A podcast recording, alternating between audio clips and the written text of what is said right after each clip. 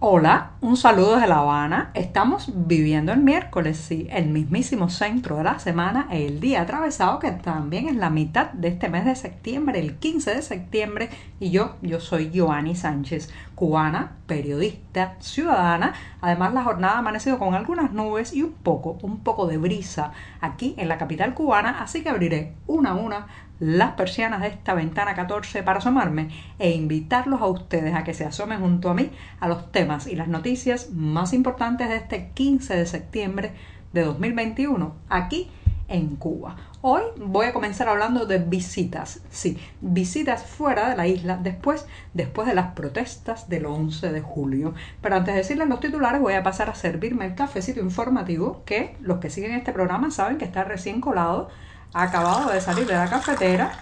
así que lo voy a poner en la taza, lo dejo refrescarse y mientras tanto les comento los titulares de este día bisagra, de este día puente entre todo lo que hemos hecho en la semana y lo que falta, lo que falta por lograr. Ya les adelantaba que iba a empezar por visitas, sí, Díaz Canel visita México en lo que sería la primera salida de la isla después de la dura represión contra las protestas del pasado 11 de julio. Ya les comentaré en clave política y social esta visita. En un segundo momento, la pregunta que muchos nos hacemos cuando trabajamos en la prensa independiente en Cuba, ¿estamos realmente preparados en este país para una prensa incisiva y profesional?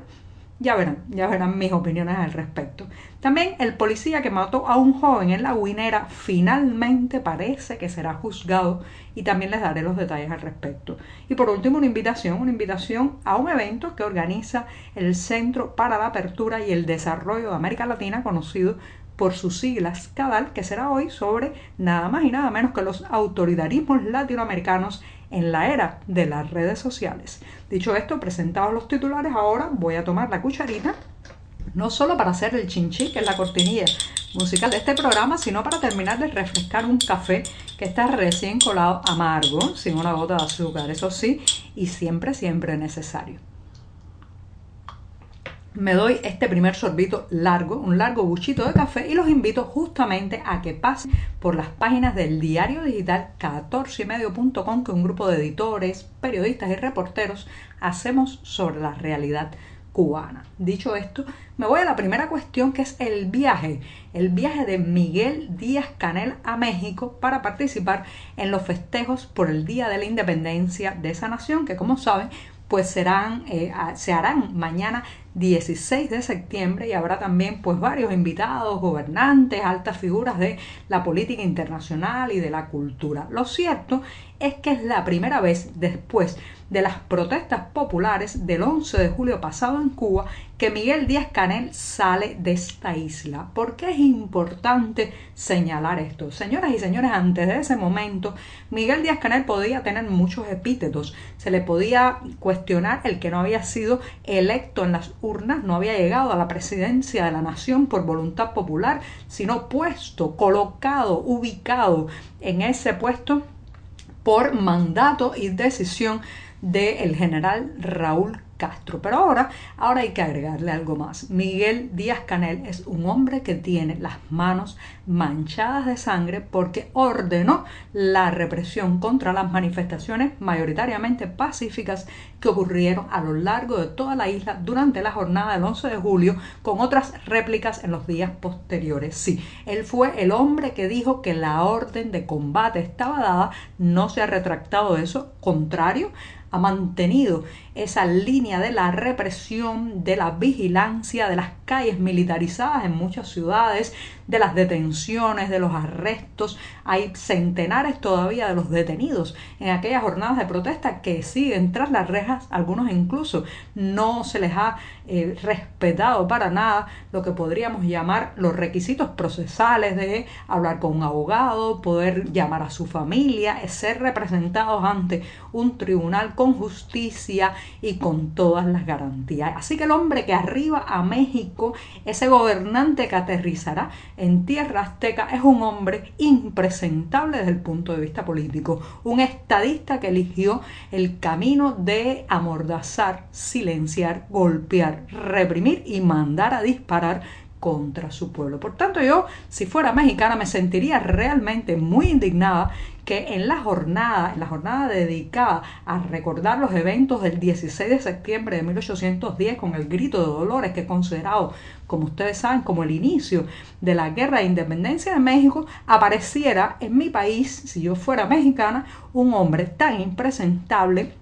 un hombre que no se merece para nada estar invitado a un acto de estas connotaciones libertarias, de inicio de independencia, eh, de festividad incluso nacional. Es un hombre que viene a ensuciar, digamos así, esa festividad y viene a eh, ser reivindicado en un momento en que la comunidad internacional solo debería tener para él críticas, denuncias y también un procesamiento judicial a nivel internacional por lo que ha hecho al interior de su país. Así que el impresentable Miguel Díaz Canel, el hombre, el hombre que ordenó la represión en Cuba a partir del 11 de julio, el hombre que nadie eligió para el puesto de gobernante de esta isla, el hombre que ha preferido seguir polarizando, dividiendo a esta sociedad, el hombre que ha ordenado la lucha fratricida entre cubanos, pues estar ahí en esa celebración en México. Y eh, bueno, pues eh, esto es un espaldarazo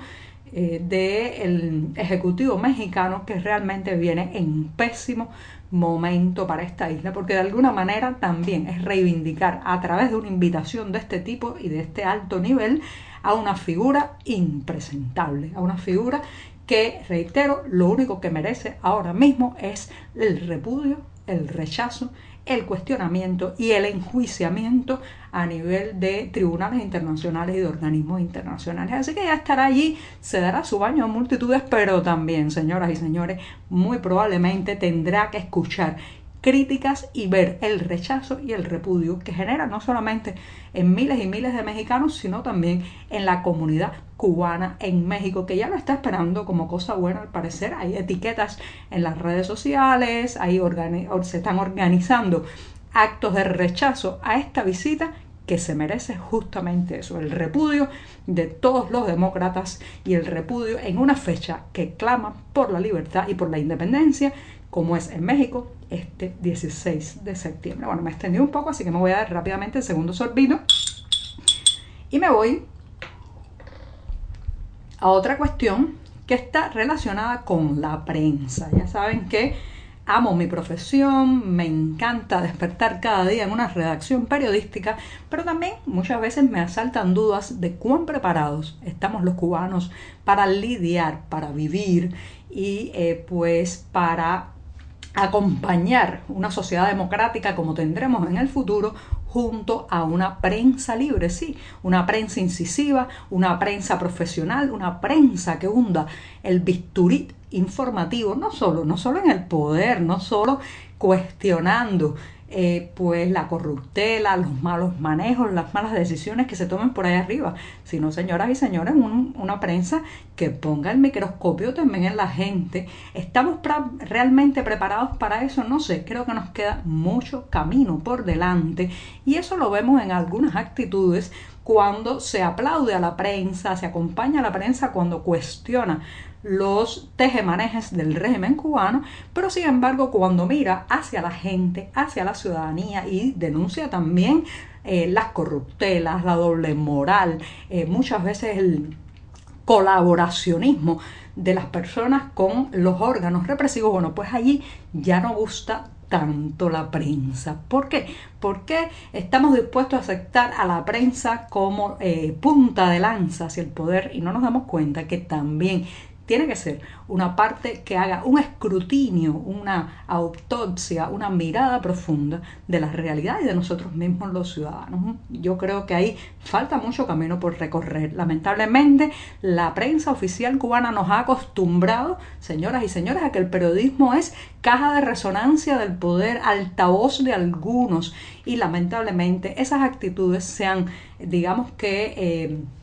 transmitido y se han extendido en sectores sociales. Entonces así vemos opositores, activistas que quieren que la prensa independiente se convierta en la caja de resonancia, en el mural de anuncios de sus demandas o también de ciudadanos que le reclaman a la prensa que haga lo que ellos no quieren hacer por parálisis o temor cívico. Y ya, y también están los que entonces quieren esconder sus manejos de corrupción, sus desvíos de recursos y su doble moral bajo la alfombra sin que la prensa mire allí. Vamos a ver, vamos a ver, pero nos queda mucho por delante. Revisémonos en cuanto a nuestra actitud hacia el periodismo porque, señoras y señores, una sociedad democrática necesita de una prensa libre, incisiva, profesional, que hunda, como decía al principio, el bisturí de la información en todos lados. Bueno, me extendí un poco, así que me voy rápidamente. Les decía que se ha sabido, y esto es gracias, esto es una victoria de la prensa independiente, se ha sabido que finalmente todo, todo indica, según fuentes que han llegado al diario 14 y medio, que el oficial que mató de un tiro a un manifestante el pasado 12 de julio en la protesta de la Guinera en La Habana será juzgado. Al principio parecía que se iba a ir tras bambalinas, impune, pero justamente las denuncias que ha hecho el periodismo independiente sobre este acto, el acto de un oficial que disparó contra la multitud y terminó matando a un joven, a un, al joven eh, a un joven de eh, justamente de ese barrio de la Guinera, Diubis Laurencio Tejeda, el único fallecido confesado oficialmente de aquellas jornadas, bueno, pues parece que no va a quedarse eh, del todo impune y la presión de los medios independientes que denunciaron eh, estos manejos para que el oficial de policía saliera indemne de, de, este asesinato, bueno, pues parece ser que tendrá que ser llevado ante los tribunales, al menos así están apuntando varios informes llegados a nuestra redacción. Y hablando de eso, me voy recomendándoles un evento que será justamente hoy. Se trata de un conversatorio con el apasionante título, interesante título, Los autoritarismos latinoamericanos en la era de las redes sociales. Y claro, no podría faltar Cuba, Nicaragua y Venezuela antes ante los reclamos de libertad. Esto es un conversatorio de este miércoles 15 de septiembre a las 18 horas de Argentina porque justamente está organizado por este centro CADAL que tiene su sede principal ahí y habrá varios invitados por la parte cubana, Manuel Puesta Morúa, historiador y también activista, hay un sociólogo Rafael Uzcategui y la socióloga María Teresa Blandón. Así que los invito a que pasen por la página web de Cadal para ahí encontrar enlace a este evento sobre redes sociales y autoritarismos en América Latina. Y con esto me despido esta mañana que será jueves, mi día preferido de la semana. Muchas gracias.